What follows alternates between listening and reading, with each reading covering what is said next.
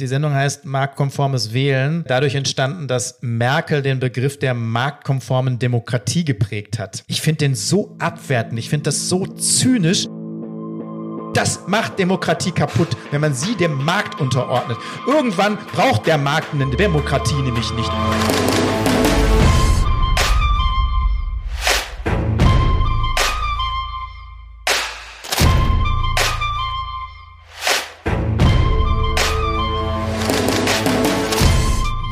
Willkommen beim Podcast Lobbyland. Diesmal mache ich die Begrüßung, ganz ungewohnt, und sag, na Sabrina, wie geht's dir und was hat dich denn geärgert? Ja, ich versuche mich mal kurz zu fassen. Ich glaube, dass äh, Triell, der, der Kandidierenden, abgesehen von dem Format, äh, auf das wir heute bestimmt auch nochmal zu sprechen kommen, fand ich vor allem die begleitende Diskussion und Moderation wirklich unterirdisch, dass ein solches ähm, Format begleitet wird ähm, von Menschen, die alle zu aus derselben Klasse kommen, die alle zu, zu Top-Verdienern zählen, Günther Jauch, Nikolas Blume, Frau Ludowig, ähm, Let's Dance Star, ähm, Mause, Mickey Beisenherz, also alles Menschen, die im Prinzip, wie wir in der letzten Sendung festgestellt haben, wahrscheinlich zu denjenigen gehören, die von den politischen Entscheidungen der letzten Jahre profitiert haben. Und ich hätte mir äh, da eine ausgewogenere Zusammensetzung gewünscht. Die hätte ich gerade bei so einem Wahlkampf, der im Zeichen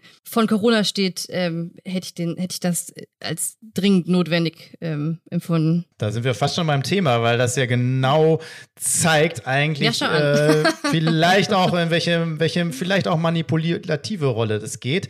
Aber ich würde mhm. auch gerne anknüpfen. Ähm, also das sind auf jeden Fall, das ist die absolute Upper Class. Wahrscheinlich gehören sie mhm. zu den 1% oder 5% der Vermögendsten in Deutschland. Was ich spannend mhm. fand, wenn man jetzt nur politische Leute genommen hätte, wäre das wahrscheinlich ja auch so mit dieser Upper Class. Mhm. Aber man hat ja sozusagen extra Leute genommen, die nicht nur so aus der Politik kommen. Das finde ich gar nicht so schlecht, das kann man machen. Aber warum hat man da nicht eine Busfahrerin genommen? Warum hat man da mhm. nicht einen Krankenpfleger genommen? Also warum mhm. hat man da nicht solche Leute dann damit hingesetzt? Das wäre auf jeden Fall spannender gewesen. Aber Sabrina, vielleicht noch mal zu dir.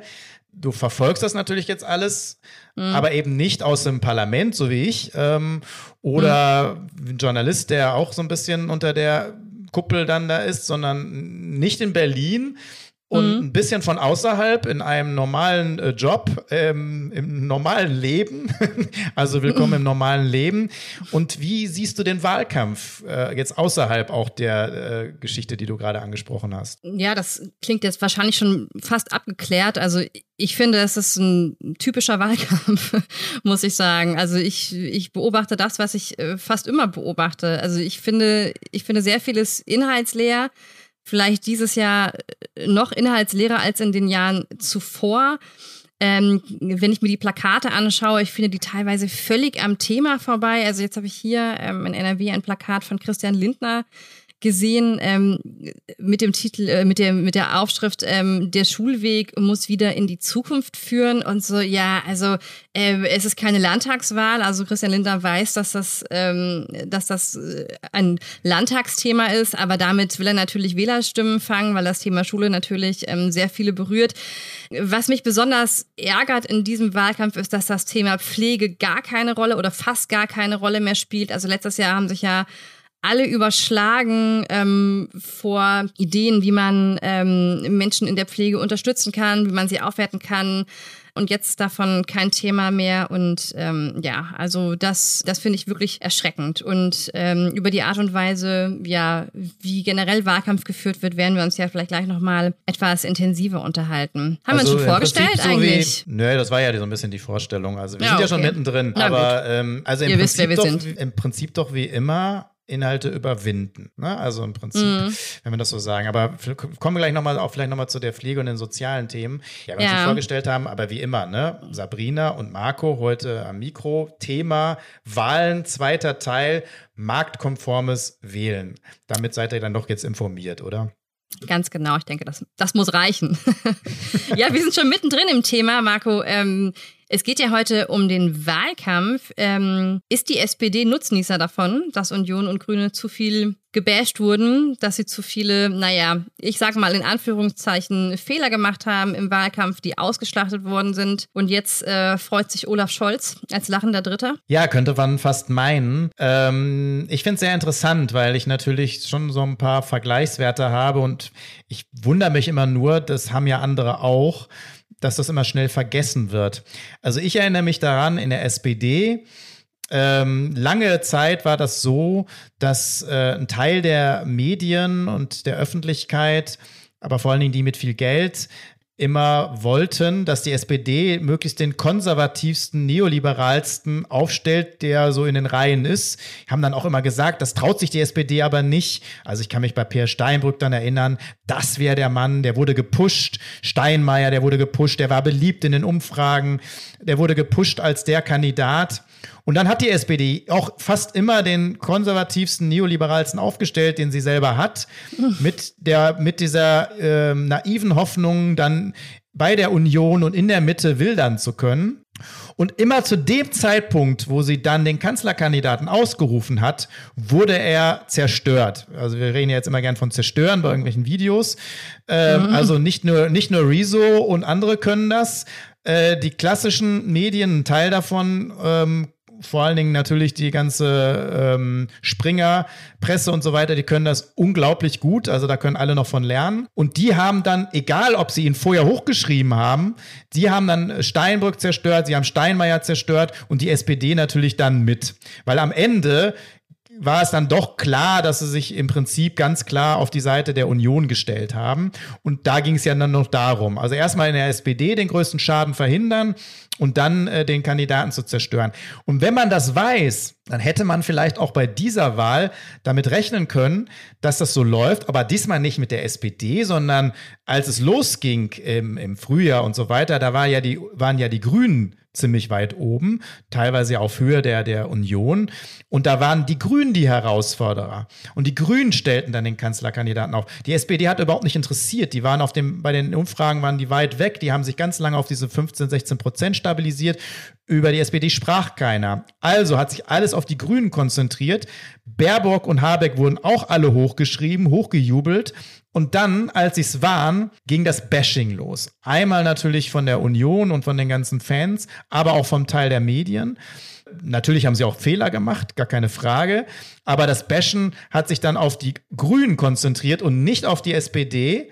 Und siehe da, dann haben die Grünen den Schaden gehabt, den sonst immer die SPD erlebt hat ähm, und waren da, glaube ich, gar nicht darauf vorbereitet. Mhm. Was dann aber allerdings passiert ist, und das passiert sonst eben meistens nicht so häufig, dass dann auch Laschet natürlich mit diesen unglaublich unseligen Fehlern und mhm. Einstellungen von ihm, ähm, auch während der, während des, der Hochwasserkatastrophe, aber nicht nur, äh, dass er dann auch sein Fett abgekriegt hat und damit sie sich natürlich gegenseitig runtergeschaukelt haben. Und die SPD hat eigentlich gar nichts gemacht, und natürlich mhm. hat sie davon riesig profitiert. Sie, war schon irgendwie immer da, aber sie hat sich so generiert, so nach dem Motto, wir waren schon immer da.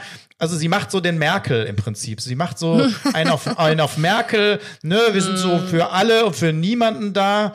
Ähm, und ähm, ja, im Augenblick funktioniert das natürlich gut. Mhm. Ja, ich glaube, das erklärt auch teilweise die hohen Sympathiewerte für Scholz, dass er so merkelisch ist. Ne? Ja, aber auch da wieder, Vorsicht an der Bahnsteinkante, haben wir auch schon ein paar Mal gehabt. Immer da, wo es Umfragen gibt, mhm. keiner von den dreien gewinnt, keiner von den dreien. Ähm, das muss man auch alles ein bisschen relativieren, weil die Alternativen ja jetzt auch nicht so groß sind. Das heißt auch, mhm. wer hat das Triell oder diese Diskussion gewonnen? Also ich glaube, ich spreche nicht nur für mich, wenn ich dann sage, ja, mich hat da niemand überzeugt von den dreien. Aber mhm. wenn ich dann einen ankreuzen muss, dann muss ich einen ankreuzen. Ne? Oder wenn ich dann angerufen werde, dann muss ich mich für einen von den dreien entscheiden. Aber ich glaube, vielen geht es so, dass sie sich am liebsten für gar keinen von den dreien entscheiden. Mhm. Ja, äh, ich glaube, viele wissen auch ähm, wahrscheinlich bis zum 26. September nicht, ähm, wen sie wählen sollen. So geht es zumindest äh, vielen in meinem Umfeld so. dass sie, ähm, das finde ich dieses, in dieser Bundestagswahl ähm, ja besonders auffällig, ähm, dass viele einfach völlig, völlig unsicher sind und überhaupt nicht ähm, wissen, was sie für eine Entscheidung treffen sollen. Man muss sagen, bei der ganzen Nummer, auch bei dem Triell, spielen natürlich die Medien, also ich, ähm, die Medien ist natürlich jetzt sehr allgemein, also die großen Medienhäuser eine sehr bedeutende Rolle und leisten ja eigentlich zu dieser Art von Wahlkampf einen echt großen Beitrag, äh, muss man sagen. Also Stichwort Horse Race Journalism, also über Politik und Wahlkampf wird wie über einen sportlichen Wettkampf berichtet, ne? Partei X liegt vorne, Politiker Y holt auf Politikerin Z verteidigen Vorsprung und so weiter. Also es ist ja auch so Teil einer ja, Amerikanisierung oder Entertainisierung von, von Politik. Und die hat natürlich auch direkten Einfluss auf das Wahlergebnis. Was sind denn so deine Erfahrungen mit Medien in Wahlkämpfen gewesen? Ja, ich kann das nur, kann das nur verstärken. Das ist interessant. Ne? Also teilweise kommen dann auch Medien ins Spiel, die vorher sich gar nicht interessieren. Vor allen Dingen nicht über, um Inhalte, sondern da geht es, wenn dann, wenn Personalquerelen sind zwischendurch, dann okay. Aber ansonsten interessieren sie sich nicht. Sie machen so die Pflichtübungen, die sie machen müssen. Aber so generelle, wirklich inhaltliche Debatten finden weniger statt. Natürlich gibt es diese Zeitungen noch und mhm. es gibt mhm. auch Dokus, obwohl wir jetzt ja hören, dass bei den öffentlich-rechtlichen die Dokus äh, stark eingeschränkt werden sollen zum Teil. Die machen natürlich schon auch während den vier Jahren, also wenn es nicht um Wahlkampf geht, eine gute Arbeit, wo mhm. sozusagen auch Hintergründe offeriert werden sollen. Deswegen absolut äh, Katastrophe, mhm. wenn das eingeschränkt werden soll. Nein, es müsste ausgeweitet werden, dieser Bereich, mhm. weil dann konzentriert sich, und das hatten wir in der letzten Folge, es konzentriert sich in unserer Demokratie alles auf Wahlen. Die Bevölkerung mhm. hat sonst keine Mitbestimmungsmöglichkeiten und auch die Medien oder ein Teil der Medien zumindest konzentrieren sich sehr stark auf die Wahlen und da wird alles in die Waagschale geworfen und aber auch da meistens sehr personalisiert, viel mhm. Show Bestimmte Themen finden nicht statt, darüber sollten wir auch reden. Du hast es am Anfang gesagt. Ich finde es unglaublich. Hochwasser ist alles schon wieder weg. Das nächste mhm. Hochwasser kommt aber bestimmt. Pflege, das Thema überhaupt, fast mhm. gar nicht vorhanden in diesem Wahlkampf. Wahnsinn. Mhm. Obwohl wir ja immer noch, also wir sind, wir sind noch immer in der Welle von Corona. Über Corona reden wir sogar auch fast nicht mehr. Ne? Also geht es noch um Inzidenzien. Aber ansonsten reden wir über Corona auch nicht mehr besonders viel und über Pflege gar nicht mehr. Also als wenn das alles vergessen ist. Und über Pflege müssten wir auch reden, hätte es Corona niemals gegeben. Ne? Über Altersarmut müssten wir reden.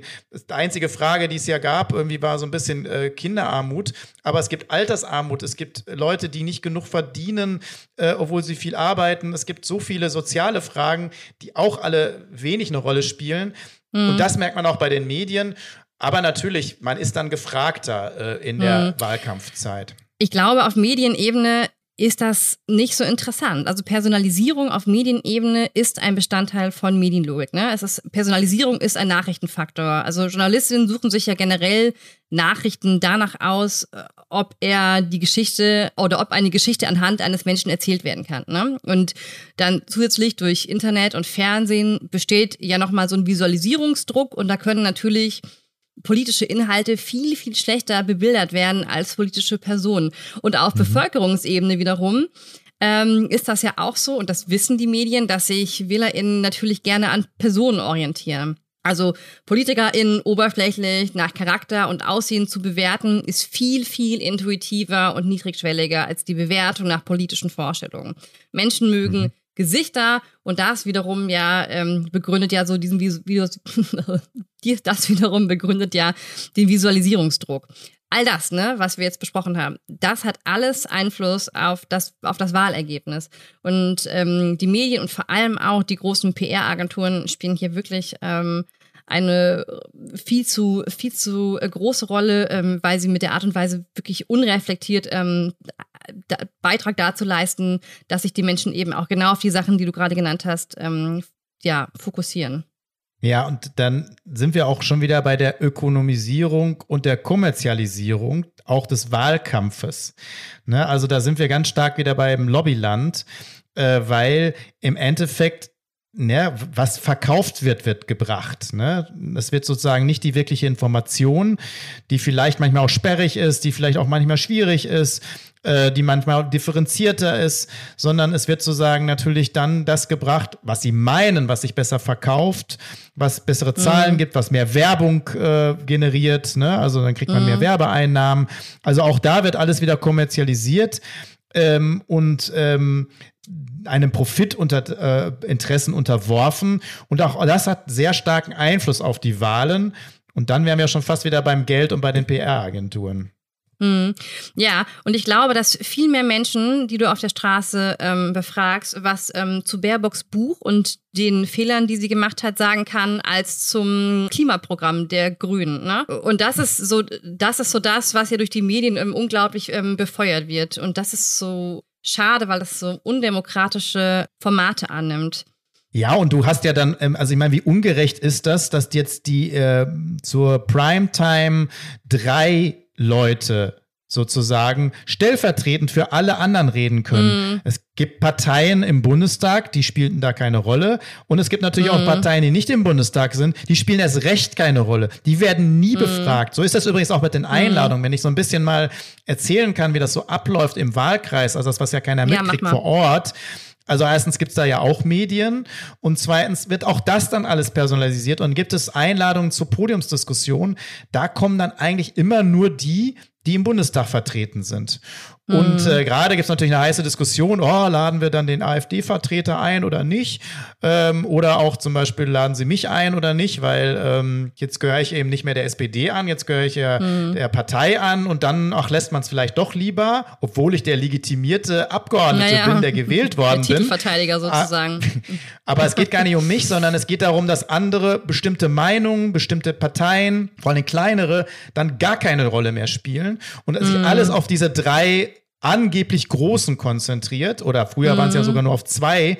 Äh, dabei ist unsere Gesellschaft vielfältiger geworden. Die Parteien sind alle kleiner geworden und wir müssen eigentlich viel mehr anderen Leuten und anderen Gruppen Raum geben.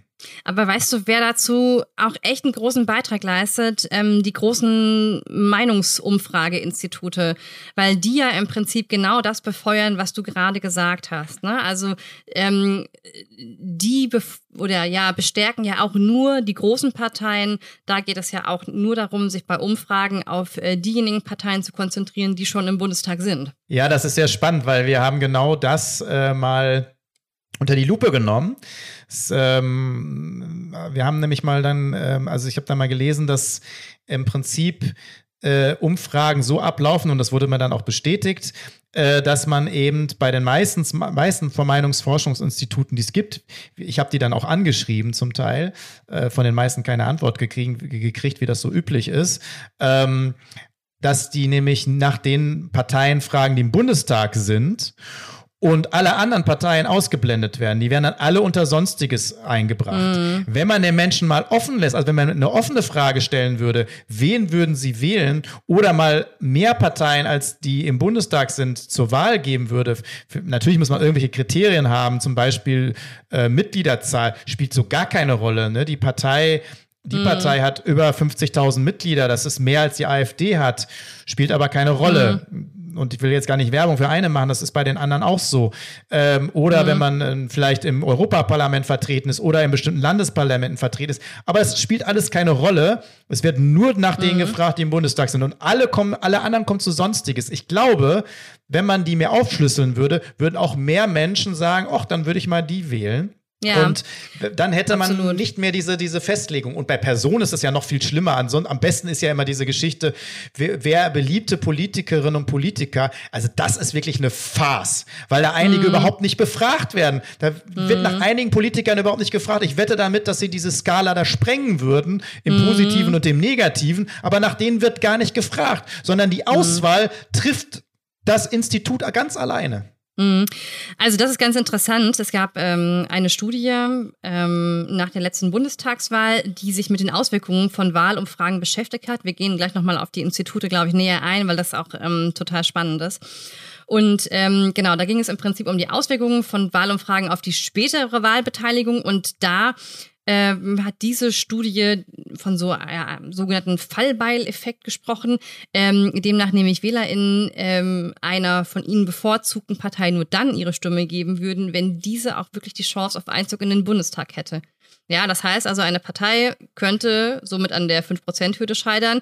Da genau potenzielle WählerInnen aufgrund von vorherigen Wahlumfragen annehmen, sie würden den Einzug in den Bundestag ohnehin nicht schaffen. Und das verstärkt natürlich auch dieses taktische Wählen und das Koalitionswählen. Ne? Also das haben sie auch in dieser Studie insbesondere bei WählerInnen mit ähm, großem politischen Interesse festgestellt. Ich kenne das auch aus dem eigenen Freundeskreis, dass so argumentiert wird, dass eine Partei, die eigentlich als die bevorzugte gilt, nicht die Stimme bekommt, um so etwa mögliche Koalitionspartner ähm, ins Parlament zu, zu, zu verhelfen. Ne? Das erlebe ich übrigens auch auf äh, Twitter, diese Diskussionen. So, wenn ja. ihr das und das wollt, müsst ihr das und das wählen und so weiter. Das finde ich sehr krass und ich habe in einem Interview habe ich dann auch äh, von Kotzkrampf gesprochen. Das kam natürlich dann gleich in der Ach stimmt, das habe ich gelesen vor ein paar Tagen. Ähm, ja, ähm, also in der Taz ein Interview und ähm, da wurde das natürlich in, der, in die Überschrift gepackt. Aber wirklich mal, da verstärken sich Faktoren, die finde ich sehr undemokratisch sind. Also mhm. Meinungsforschungsinstitute sind nicht dazu da, Meinungen zu generieren oder Meinungen, bestimmte Meinungen stärker darzustellen als andere, sondern sind dazu da, irgendwie abzufragen, wie die Bevölkerung sich fühlt. Also erstmal würde ich mir wünschen, äh, dass äh, Meinungsforschungsinstitute da zum Beispiel unterschiedlich ist. Die einen könnten zum Beispiel eher was zu den kleineren fragen und mhm. zu denen, die sonst eben keine Rolle spielen oder eben zu denen, die keinen Kanzlerkandidaten, Kandidatin aufgestellt haben oder andere Fragen stellen. Aber alle stellen jetzt im Augenblick die gleiche Frage. Ähm, mhm. Das ist dann keine Vielfalt, dann brauchen wir nicht mehrere davon. Aber das, was ich mit dem Verstärken meine, was du dann meinst mit diesem, mit diesem Effekten, das erlebe ich auch und das finde ich krass.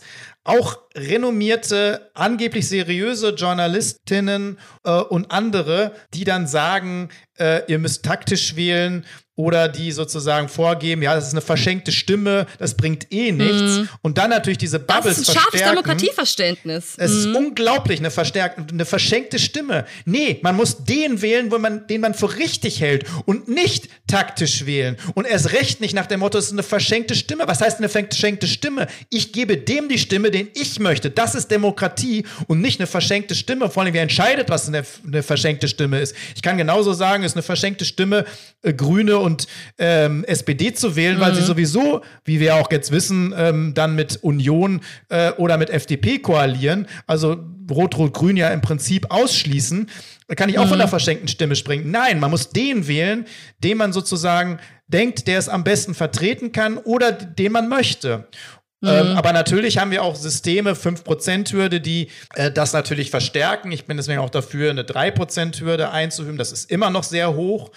Und ähm, ich glaube aber, dass eben auch Meinungsforschungsinstitute sich da ändern müssen und vor allen Dingen jeder Demokrat, der sich als so einer sieht oder als Demokratin sieht, bitte nicht von taktischen Wählen wenn er das macht, für sich selbst ist okay, aber nicht, dass es auch noch propagiert und sagt, es gibt verschenkte Stimmen. Mhm.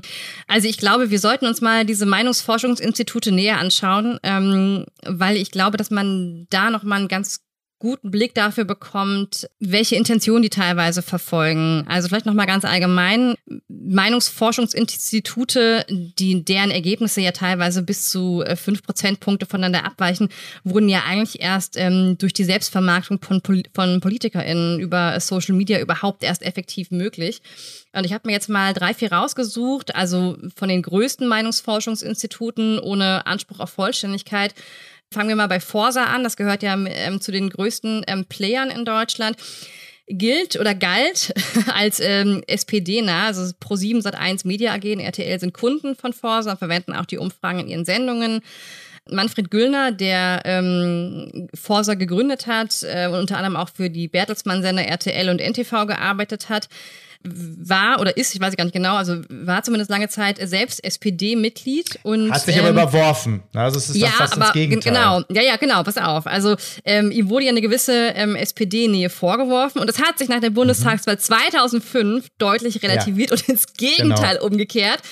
Und zwar, ähm, also diese Vorwürfe ähm, kamen, äh, weil nämlich Güllner ein Freund von Gerhard Schröder ist und sozusagen nach dem ähm, Ausscheiden von Schröder äh, wurde ihm vorgeworfen, dass er ja diese diese festgestellte Abkehr vom Reformkurs äh, demoskopiert.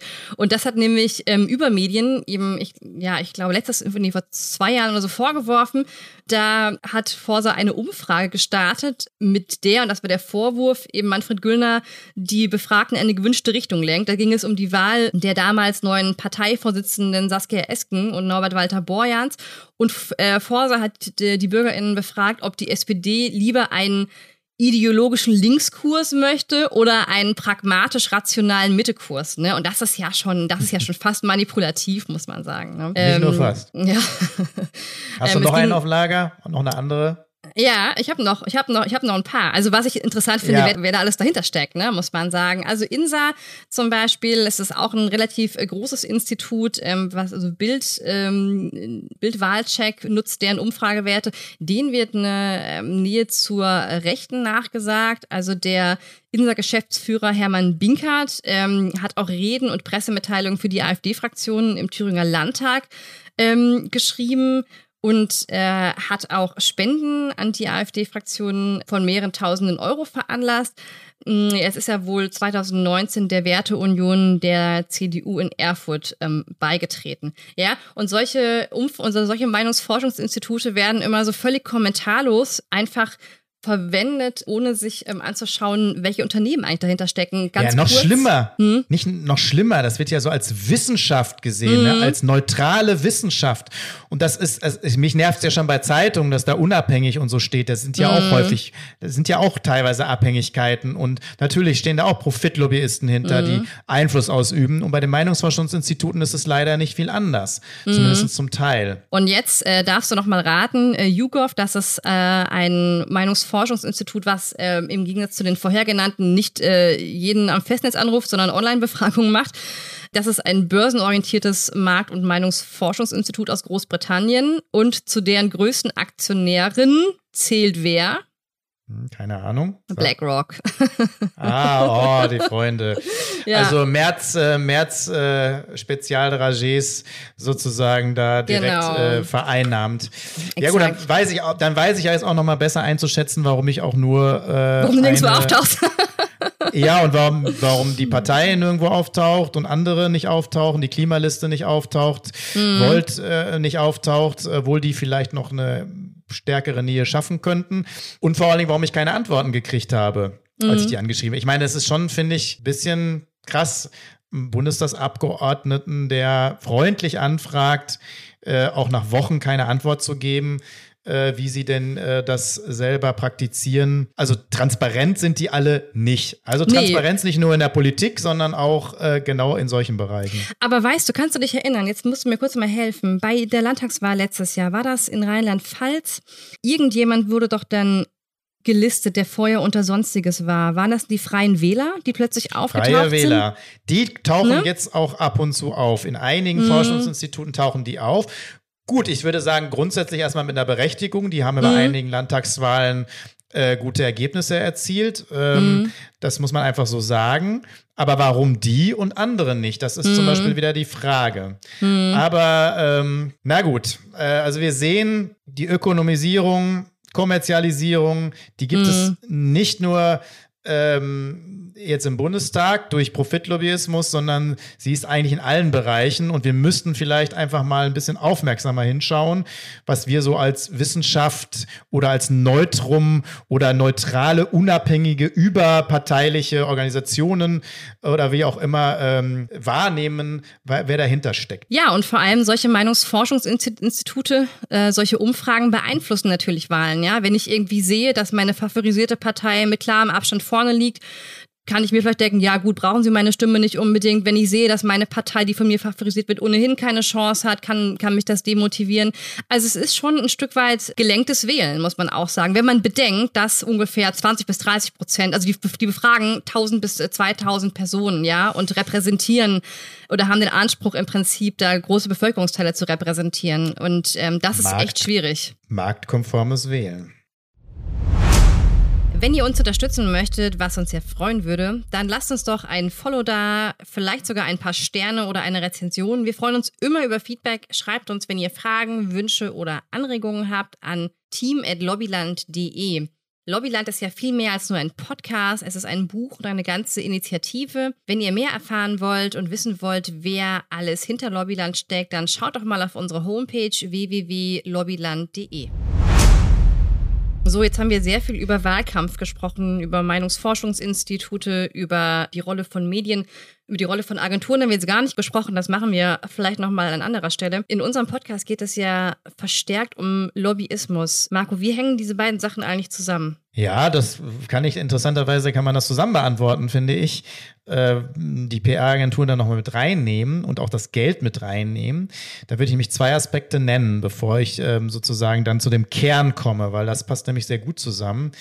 Also einmal erleben wir auch in den Wahlkämpfen natürlich, wie viel Geld reingestoßen wird in diese Wahlkämpfe. Wir haben ja über die Parteien geredet, äh, aufgelistet, kann man sich gerne nochmal anhören. Ne? Also unser dritter Podcast über die Parteien, wie viel Geld die nämlich kriegen, vom Staat kriegen. Dann kriegen sie ja noch Spenden, Sponsoring und so weiter. Mhm. Und gerade in Wahlkampfjahren gibt es ja unglaublich viel Geld. Äh, interessanterweise haben sie aber ein bisschen geschlafen, weil das ganze Geld teilt sich auf auf FDP, äh, Union und Grüne. SPD haben fast gar nichts gekriegt. Könnt mir vorstellen, jetzt in den letzten Wochen gibt es mal noch so ein paar kleine Spenden, hm. ne, weil die SPD auf einmal wieder auftaucht. Das stimmt. Aber es ist ja unglaublich viel Geld, was dann nochmal von Konzernen reingeschossen wird, die natürlich ein Interesse haben. Und dieses Geld wird ja auch in Wahlkämpfen verbraten.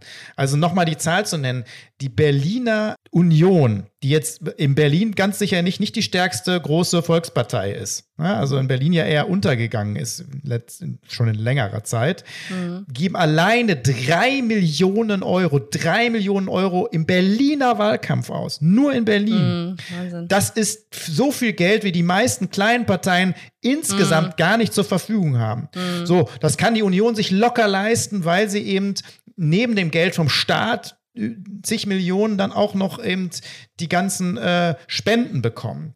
Und dann gibt es ja noch so versteckte Geschichten, die ganzen PR-Agenturen, die da arbeiten und PR-Kampagnen, die fahren. Also wir haben ja zum Beispiel diese, äh, diesen komischen Anbieter, oder wir haben mehrere komische Anbieter, muss man fast sagen, neben den ganzen ähm, Agenturen, äh, neben den ganzen Meinungsforschungsinstituten gibt es noch andere, die da äh, Monopol haben oder besser gesagt äh, einen guten Einfluss ausüben. Das sind nämlich die, die Plakate, äh, Plakatwerbung machen. Da kommt man nämlich nicht so einfach rein. Es gibt nämlich fast nur eine Firma, die Plakate aufstellt. Und interessanterweise war, als wir Plakate, Großplakate aufstellen wollten, kam die Ansage, oh nee, wir haben leider nichts mehr. Dabei äh, wurden dann eben noch genug Plakate bei anderen, von anderen äh, kleinen Parteien und so bestellt. Okay. Ähm, also sie haben Monopol Monopol, ne? das ist Wesselmann, die haben ein großes mhm. Monopol und es ist schon ein bisschen dubios, äh, wie da gehandelt wird und für wen Plakatwände aufgestellt werden nicht. Dann gibt es andere, das ist Ströer, die haben die bezahlten Plakatwände mit Licht und so, die es das ganze Jahr gibt. Und da gibt es ja diese ganze große Schmutzkampagne gegen die Grünen, mhm. äh, die mhm. da gestartet worden ist wo man ja auch ähm, sagt, das ist sozusagen da ein Geldgeber, weil es muss ja mhm. unglaublich viel Millionen gekostet haben, der dahinter steckt, der aus dem rechten Lager, mhm. der das gesponsert hat. Also auch da wird massiv Einfluss genommen und das ist alles ökonomisiert mhm. in diesem Sinne. Das heißt, da sehen wir schon eine starke Lobby dahinter. Das und, Institut ähm, für neue soziale Marktwirtschaft hat doch diese, diese Lobby, äh, diese, diese Kampagne gegen Baerbock gefahren, ne, meine ich. Genau, die haben so eine mhm. Kampagne ganz früh, als die mhm. Grünen da so hoch äh, kamen in den Umfragen, gab es eine, genau, gab es eine Kampagne ähm, gegen Baerbock von dem Institut, was sowieso schon, also das ISM, das ist sowieso bekannt dafür, hm. obwohl sie so, so, sie hören sich ja so, es hört sich ja so süß an, so ein Institut hm. ja, Ähm, äh, oder Initiative, neue hm. soziale Marktwirtschaft, kein Institut, aber eine Initiative, wo es um soziale Marktwirtschaft geht, also als wenn sie so den Menschen was Gutes tun. Dabei machen sie klar Propaganda und sponsoren und mischen sich auch in Wahlkämpfe stark ein. Das hm. heißt, das ist ein Teil unseres Lobbylandes, dass es da eine ganz klare Einmischung mit viel Geld gibt, wo es um klare Profitinteressen geht. Mhm. Aber es gibt natürlich noch eine zweite Beeinflussung, denn wenn Da sind wir wieder bei dem Thema auch der letzten Sendung. Was zählen Wahlen überhaupt und warum reduziert sich alles auf Wahlen? Es ist natürlich schön einfach, wenn sich alles auf Wahlen reduziert. Das heißt, die Menschen nur einmal in vier oder fünf Jahren eine Stimme abgeben und dann nicht mehr interessieren, dann kann man sozusagen bei der politischen Beeinflussung die Menschen auch links liegen lassen. Das heißt, die Menschen muss man dann gar nicht mehr beeinflussen von den Konzernen, sondern es reicht ja dann, den Bundestag oder noch besser die Regierung zu beeinflussen, weil dann ja alles sich darauf reduziert. Das heißt, man kann bei den Wahlkämpfen mal ein bisschen mitmischen und ansonsten braucht man eigentlich nur die Regierung äh, beeinflussen. Da wird dann mal eine Partei ausgetauscht in der Regierung. Das schadet aber nichts, weil äh, die beeinflusst man dann auch. Ne? Also das ist, das ist schon ein sehr, es ist keine Verschwörung, aber es ist ein gutes System, was sich da etabliert hat für die mhm. Lobbyisten. Mhm weil sie mhm. auf die Bevölkerung gar keine Rücksicht nehmen muss. Es gibt keine Volksabstimmungen, es gibt keine Bürgerinnenräte, das gibt mhm. es alles nicht und schön kann man beeinflussen. Von daher hat das eine Menge mit, äh, mit Lobby zu tun. Ja, ich glaube, es ist jetzt deutlich geworden, dass der Einfluss von Lobbyisten natürlich einfacher ist, ähm, wenn es sozusagen nur in Anführungszeichen Wahlen gibt. Vielleicht nochmal zurück zu deiner Gesamtkritik am System. Was hat das letztlich, letzt, ja, was hat das letztlich damit zu tun? Ja, im Prinzip, ähm, also die Sendung heißt marktkonformes Wählen, aber es ist ja dadurch entstanden, dass Merkel den Begriff der marktkonformen Demokratie geprägt hat. Ich finde den so abwertend, ich finde das so zynisch und ich finde es so geschmacklos. Und das Schlimme ist, es hat darüber nie eine wirkliche Diskussion gegeben. Also Merkel mhm. kommt ja sowieso immer gut weg. Das ist ja eh die mhm. Überdemokratin. Aber das muss man sich mal überlegen, was das bedeutet. Das mhm. heißt, man ordnet die Demokratie und die Menschen und die Gesamtbevölkerung ordnet man dem Markt unter. Mhm. Ne? Also der Markt ist sozusagen der Player oder die Grundlage für alles und daraufhin können dann die Player in diesen engen Grenzen können die dann spielen und in diesen engen Grenzen lassen wir vielleicht auch mal Demokratie zu, ne? weil es mhm. gerade halt ganz gut reinpasst und naja, wir können jetzt ja auch keine Diktatur machen, aber auch nochmal den Unterschied zu erklären, Diktatur ist von oben herab und es wird sozusagen nach unten durchregiert und einer oder ein paar bestimmen. Das ist sozusagen die Diktatur. Eine Demokratie muss ja ein durchlässiges System sein, wo von unten auch nach oben bestimmt wird, wo von oben Sachen vorgegeben werden, diskutiert wird. Und außer den Wahlen wird aber mittlerweile auch nur noch von oben durchbestimmt, und zwar mithilfe der Profitlobbyisten. Und du darfst es nicht dem Markt unterordnen. Die Demokratie ist die Grundlage. Und eine Wirtschaft oder ein Markt ist ein Instrument. Und dieses Instrument, ich will das gar nicht verteufeln, ich will es aber auch eben nicht als Dogma und heilig darstellen. Dieses Instrument hat sich sozusagen den Menschen und der Demokratie unterzuordnen und in dem Sinne zu laufen. Das heißt, eigentlich brauchen wir eine Demokratie und das ist mein Grundverständnis. Die Demokratie ist die Grundlage für alles. Und dann haben wir Pfeiler oder Säulen, wie diese Demokratie funktioniert und Orientierungspunkte sind für mich eine soziale, ein sozialer Bereich, das heißt, dass es eine soziale Absicherung gibt für alle Menschen, dass sie ungefähr nicht gleich, aber doch ungefähr so leben können, dass alle ein gutes Leben führen können. Dafür muss Politik sorgen und sie muss dafür sorgen, dass die Lebensgrundlagen bewahrt sein werden, auch für die nächsten Generationen. Also, das würde man vielleicht unter dem Bereich Umwelt fassen. Das muss sozusagen, müssen die Pfeiler sein und alles andere, Verkehr, Bildung, Wirtschaft, da kann man darüber streiten, ob, ob man eine gute oder eine schlechte haben will. Aber da kann man nicht darüber streiten, dass die sich sozusagen überordnen sind, sondern das sind Instrumente. Und das ist, glaube ich, ein mhm. ganz fatales Verständnis von Demokratie. Und das erleben wir. Und das ist genau das, was ich kritisiere. Und das macht Demokratie kaputt, wenn man sie dem Markt unterordnet. Irgendwann braucht die, der Markt eine Demokratie nämlich nicht. Das sehen wir ja in, wird, sie sehen wir ja in China. Und wird dann die Demokratie entsorgt, weil sie sozusagen jetzt total überflüssig ist? Ist das eine Zwischenform, eine marktkonforme Demokratie, bevor wir dann sowas wie in China erleben? Was ist denn das für ein Verständnis, bitteschön? Das muss sich komplett ändern. Und darauf will ich unbedingt hinweisen. Das finde ich so fatal und es wurde fast nicht darüber diskutiert. Und Wahlen sind sozusagen jetzt ein Teil dieses Systems, was man dringend reformieren muss. So, das ist ja schon fast ein fulminantes Schlusswort. Dabei sind wir noch gar nicht äh, ganz am Ende. Marco, denn wir haben auch noch Demokratoren, Demokratorinnen der Sendung. Wir hatten zwar in der letzten Folge schon eine, aber da wir jetzt so viel über Demokratie sprechen, möchten wir auch nochmal besonders ähm, Menschen und Formate hervorheben, die sich ähm, besonders darum verdient machen, aufklärerische Arbeit ähm, zu leisten. Wen hast du denn für die heutige Sendung ausgesucht? Ach, gar nicht einen bestimmten. Und äh, ich bin wieder bei den, ich glaube, es ist wichtiger, mehr Demokratorinnen zu benennen als Lobbytarier, obwohl die Lobbytarier werden wir natürlich auch mal wieder brandmarken. Aber nochmal, mhm. ich, ich will eigentlich mehrere ansprechen, weil wir haben jetzt über dieses System von Journalistinnen, Journalisten, Medien, PR, Meinungsforschungsinstituten geredet, aber es gibt natürlich auch die, die versuchen, dieses zu durchbrechen und andere Berichterstattung zu machen. Also es gibt eine Reihe von guten Journalistinnen, Journalisten, äh, die nur manchmal eben die Möglichkeiten gar nicht haben, aber die, die versuchen, äh, dagegen den Strich zu bürsten und auch mal was anderes hochzubringen. Ne? Also da gibt es welche, die auch gute Bücher schreiben, also die Klimaschmutzlobby äh, zum Beispiel an den Pranger zu stellen. Oder ich erinnere an Thilo Jung, der ich glaube, für eigentlich der einzige oder einer der wenigen ist, die in dieser Bundespressekonferenz mhm. nicht die ewig gleichen vorhersehbaren Fragen stellen, mhm. die immer gestellt werden und die so vorhersehbar sind, sondern mal ganz andere Fragen stellen, die sich vielleicht der Mensch zu Hause auch mal stellen würde, aber der nie in die Lage kommt und mhm. der auch da Formate entwickelt hat.